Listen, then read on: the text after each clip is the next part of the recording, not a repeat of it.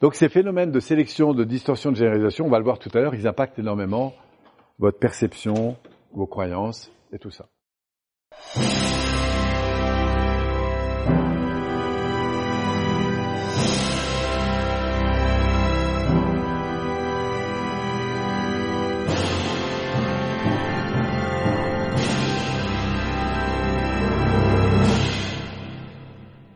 Alors maintenant, comment ça bouge un état interne?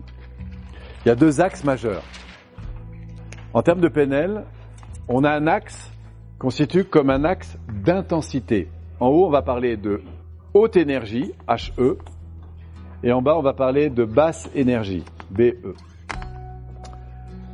Ça veut simplement dire que là, vous avez le système cardiaque et respiratoire qui va augmenter, et ici, il va ralentir. D'accord? Après ça, il y a un deuxième axe, c'est soit je vais être dans de l'inconfort émotionnel, soit dans du confort émotionnel. Ok?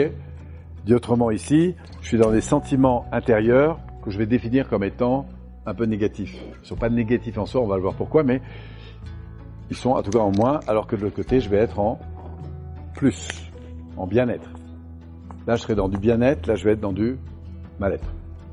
Alors, il y a deux façons, deux grands plans. Si vous êtes en haute énergie et dans le mal-être, à votre avis, quelles sont les alertes émotionnelles, les indicateurs, les voyants rouges qui vont s'allumer ici? Haute énergie, plutôt négative. Le premier ici, vous. À votre avis, c'est quoi? Alors, le stress, euh, oui, c'est une réaction physiologique, tout à fait. Je vais avoir de la tension, petite tension, un petit stress, de l'irritation. Hein, ça commence par là, une petite tension, stress, irritation. Qu'est-ce que vous voyez d'autre? Agacement, etc. Ça marche?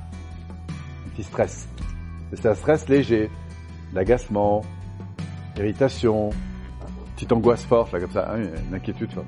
Après, si ça continue à monter, Qu'est-ce qu'on va trouver en deuxième niveau?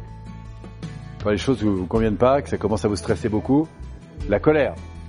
on va trouver ici des sentiments de colère. Pourquoi? Parce que les choses ne se passent pas comme vous avez demandé ou souhaité, etc. D'accord? Et si les éléments ne se passent toujours pas comme vous voulez, que vous sentez que non seulement vous êtes en colère, vous avez le sentiment d'avoir été non respecté, euh, maltraité, etc., qu'est-ce qui va monter encore? Alors la violence, c'est un comportement, mais le sous-jacent du comportement, ce sera ouais, un sentiment de, haine, hein, euh, de rage parfois, etc. D'accord? Mais sentez que tout ça, ce sont des alertes émotionnelles, d'accord?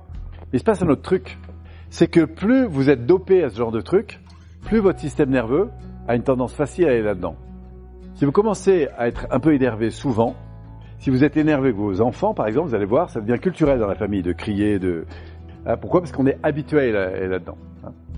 Si on est en basse énergie, plutôt en basse énergie, qu'est-ce qu'on va trouver plutôt en bas? Ouais. Alors avant la tristesse, la première alerte. Oui, c'est petite déception, petite déception, ennui, euh, sentiment de perte de mon temps, de mon énergie. il y a comme une petite perte ici qui est là. Euh, donc je m'ennuie, euh, je suis un peu déçu, petite déception. Et pourquoi? Parce que je suis en perte de quelque chose en fait. Et au bout d'un moment, bah, je vais me sentir triste. J'aurais aimé partir au restaurant manger, finalement ça se fait pas. J'avais un beau vase, le chat l'a cassé, donc du coup je l'ai plus. La personne m'a quitté, voire j'ai perdu quelqu'un, hein, donc je suis triste. C'est une manifestation d'une perte, ce qui est différent de la colère, qui est une manifestation d'un truc qui ne se passe pas comme vous voulez. Et du coup la tristesse, elle va entraîner quoi si je reste là-dedans Et oui, des formes de déprime, voire de dépression. Parfois, le trop de pression entraîne la dépression. Ok? Et mon devoir est de vous dire que plus une personne va passer du temps là-dedans, plus, plus ça va être facile. C'est comme des places de parking. plus elle va entrer dedans facilement. Vous savez, on ne fait pas un déprimé du jour au lendemain. Il faut des stratégies. Il y a un savoir-faire spécifique pour être euh, déprimé.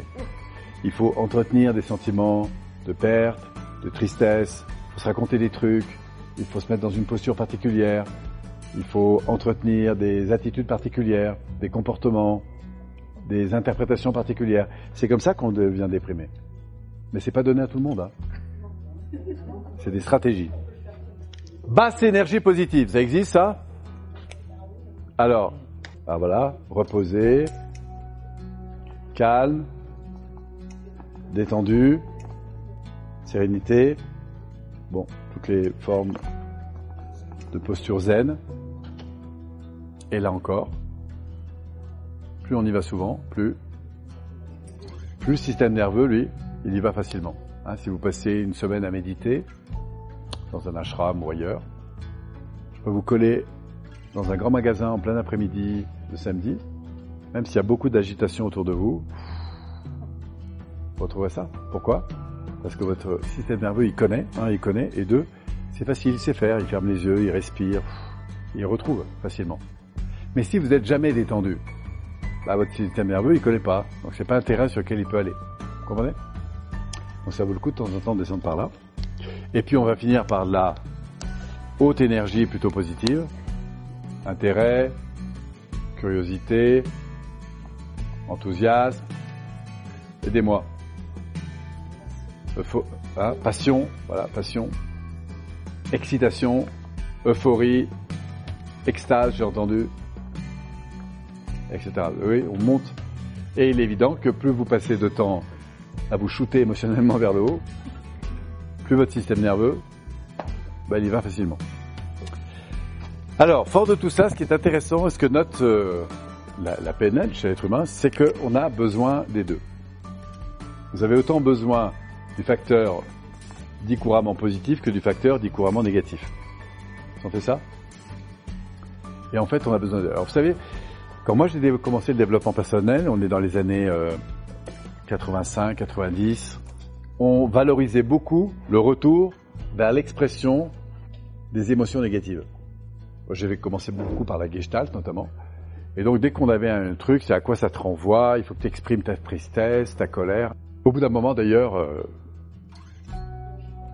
je dis pas que c'est pas une bonne chose, hein. parfois euh, reconnecter la personne à sa colère et tout ça, c'est très important, parce que ça va lui permettre ensuite de retravailler sur les éléments, est-ce qu'elle a fait des éléments.